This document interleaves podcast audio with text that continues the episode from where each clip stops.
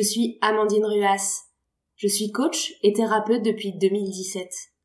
Dans ce podcast, je vous partage mes clés d'accompagnante pour vous offrir la possibilité de gagner en confiance en vous, de mieux vous connaître et de vous aimer, afin de créer pour vous le terrain propice à la réalisation de vos projets et de la vie dont vous rêvez.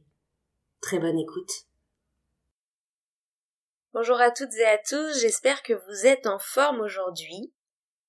Aujourd'hui, je voulais vous parler d'un sujet qui me semble très important, à la fois pour gagner confiance en soi, à la fois pour gagner en bien-être dans sa vie, et aussi pour mettre toutes les chances de son côté pour réussir ses projets.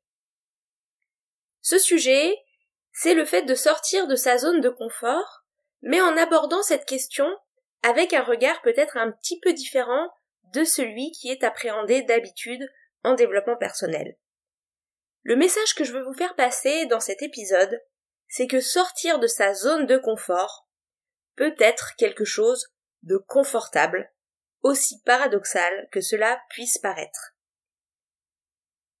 Donc déjà, sortir de sa zone de confort, qu'est-ce que c'est? C'est le fait de sortir de ce qu'on connaît, de ce qu'on maîtrise, de ce qui nous semble facile ou évident, voire même parfois presque automatique, par expérience, par habitude ou par compétence. Par exemple, si vous êtes un nageur professionnel, nager 200 mètres dans une piscine est complètement dans vos zones de confort. Alors que peut-être, pour quelqu'un d'autre, cela ne l'est pas, notamment quelqu'un qui aurait par exemple peur de l'eau, qui serait là complètement dans une zone d'inconfort. Un autre exemple, si vous êtes comédien ou acteur, ou si vous faites des conférences en public régulièrement, le fait de prendre la parole à un anniversaire ou à un mariage est complètement dans votre zone de confort. Alors que pour quelqu'un dont ce n'est pas le métier, ou quelqu'un tout simplement de plus timide, de moins à l'aise à l'oral, on n'est plus du tout dans une zone de confort. Donc la zone de confort, c'est vraiment ce qui est connu pour vous, facile, maîtrisé, et vous vous sentez à la fois compétent et habitué à gérer ce type de situation. Une fois qu'on s'est dit ça, on peut se poser la question qu'est-ce que c'est la zone d'inconfort? Eh bien, c'est tout ce qui est en dehors de cette zone de confort. C'est tout ce qui n'est pas habituel, c'est tout ce qui n'est pas connu, c'est tout ce qui n'est pas maîtrisé. Et donc, par définition, c'est peut-être ce qui semble, de prime abord en tout cas, inconfortable, parce qu'on ne sait pas encore le faire, ou on ne sait pas encore le faire avec fluidité. Si je reprends mon exemple de la natation, nager 300 mètres en pleine mer, pour quelqu'un qui ne nage pas régulièrement, est dans sa zone d'inconfort. Animer une réunion d'équipe avec 10 personnes pour quelqu'un qui ne parle pas en public est dans sa zone d'inconfort.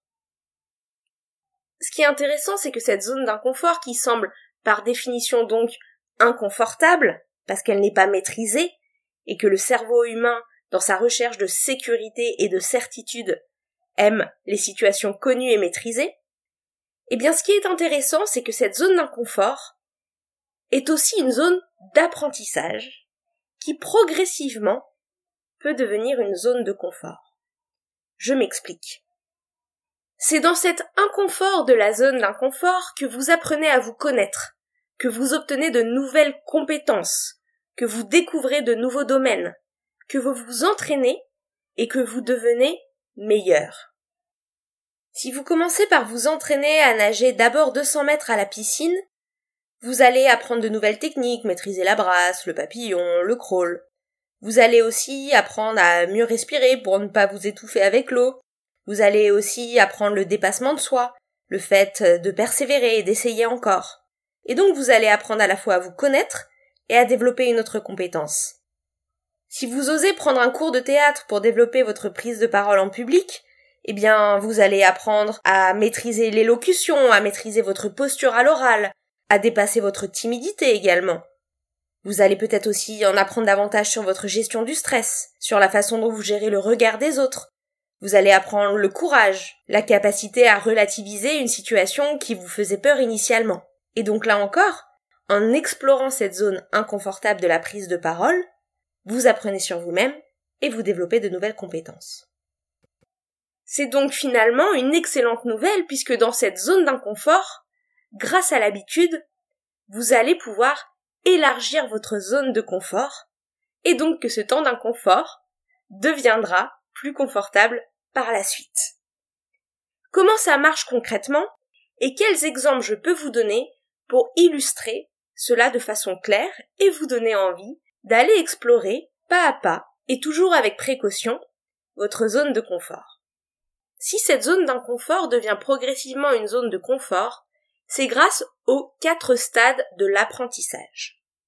En fait, quand vous apprenez une nouvelle compétence, vous passez par quatre étapes différentes, les unes après les autres, qui vous mènent de l'inconfort vers le confort. Cette première étape s'appelle l'incompétence inconsciente. Vous ne savez pas faire, vous n'êtes pas en maîtrise, vous n'êtes pas compétent de la situation, mais vous ne le savez même pas, puisque vous ignorez toute la technicité nécessaire pour maîtriser la compétence. Je vous donne un exemple. Mettons que vous arriviez dans une séance de coaching dans laquelle vous allez souhaiter travailler sur vos émotions, qui sont des émotions désagréables, de culpabilité, peut-être de honte, de gêne, de stress également. Mais vous n'êtes pas du tout au courant des techniques pour gérer ces émotions. En fait, vous ne savez même pas véritablement qu'il existe tout un panel d'outils pour gérer ces émotions. Et comme vous n'êtes pas au courant de ça, vous n'êtes pas compétent dans la gestion des émotions, mais vous ignorez toute l'ampleur de cette incompétence. Vous ignorez à quel point il y a un champ des possibles et des outils, que ce soit par la méditation, par la respiration, par la psychologie cognitive, par la psychologie comportementale et j'en passe, pour pouvoir travailler sur ces émotions. Vous ne savez pas que vous ne savez pas. C'est le premier stade. Le stade d'après s'appelle l'incompétence consciente. Cette fois, dans le coaching, je vous explique tout ce qui existe. Je vous parle de la PNL, de la respiration, des exercices de coaching. Je vous les explique en détail, je vous explique comment ils fonctionnent. On fait un exercice, je vous guide. Et là, vous prenez conscience de votre incompétence. Vous ne savez pas encore maîtriser ces exercices, mais puisque je vous les ai présentés, vous les connaissez. Vous savez qu'ils existent. C'est donc l'incompétence consciente. Et puis progressivement, avec l'entraînement, nous arrivons au troisième stade de l'apprentissage, qui est la compétence consciente. Cette fois, de séance en séance, ou avec les exercices que je vous donne entre les séances, vous vous entraînez, vous maîtrisez de plus en plus les outils, vous les pratiquez au quotidien, vous les explorez, nous échangeons, nous faisons des temps de feedback autour de ce qui se passe pour vous, et donc progressivement, grâce à cette pratique, grâce à cet entraînement, vous devenez complètement compétent de la gestion de vos émotions grâce à ces outils. On est donc au stade de la compétence consciente, puisque vous réalisez à quel point vous êtes compétent là-dedans, vous êtes conscient de votre compétence là-dedans. Et puis enfin, nous arrivons à la dernière étape, la compétence inconsciente. Ça fait maintenant des semaines que vous travaillez avec ces outils, vous les avez intégrés dans votre quotidien, vous les pratiquez avec de plus en plus de facilité, et sans même vous en rendre véritablement compte, ces outils sont devenus un peu des automatismes. Vous vous mettez en colère au travail, et tout de suite, directement, vous faites par exemple l'outil de la pensée alternative que nous avons vu en séance. Ou vous ressentez beaucoup de stress dans un moment de votre vie, et tout de suite, vous pratiquez l'exercice de respiration que nous avons vu en séance. Et vous le faites maintenant sans même réfléchir. C'est dans votre quotidien. C'est devenu une habitude pour vous. C'est maîtrisé. Vous n'avez même plus besoin de penser à votre domaine de compétence. Et c'est là qu'on est dans le stade de la compétence inconsciente. J'espère que ces quatre stades de l'apprentissage sont clairs pour vous et je vous les ai présentés pour que vous puissiez comprendre que c'est lorsque nous arrivons à ce quatrième stade de la compétence inconsciente que votre ancienne zone d'inconfort est devenue votre zone de confort. Sortir de votre zone de confort, c'est donc élargir cette zone pour vous créer plus d'espace confortable par la suite. C'est un petit peu comme si vous faisiez des travaux dans votre maison pour ajouter des pièces et ensuite avoir davantage d'espace, de zones, de pièces dans lesquelles vous vous sentez bien et confortable. Attention, à ce stade, vous avez compris que je vous invite à explorer ce qui se passe en dehors de votre zone de confort. Mais je tiens aussi à vous préciser que je ne vous invite pas à vous mettre dans votre zone de danger. La zone de danger, c'est la zone d'inconfort, mais qui est tellement éloignée de la zone connue et confortable que vous risquez de vous heurter à la déception, à l'échec, à un inconfort tel que ça risque de vous dégoûter de l'exploration.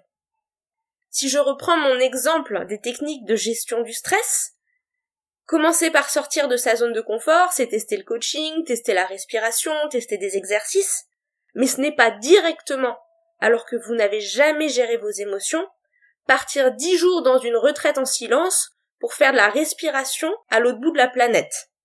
Là, on est vraiment dans quelque chose qui vous sort complètement de votre quotidien et qui est pas seulement un petit pas, mais qui est un saut dans le vide. Donc l'idée, c'est d'y aller pas à pas.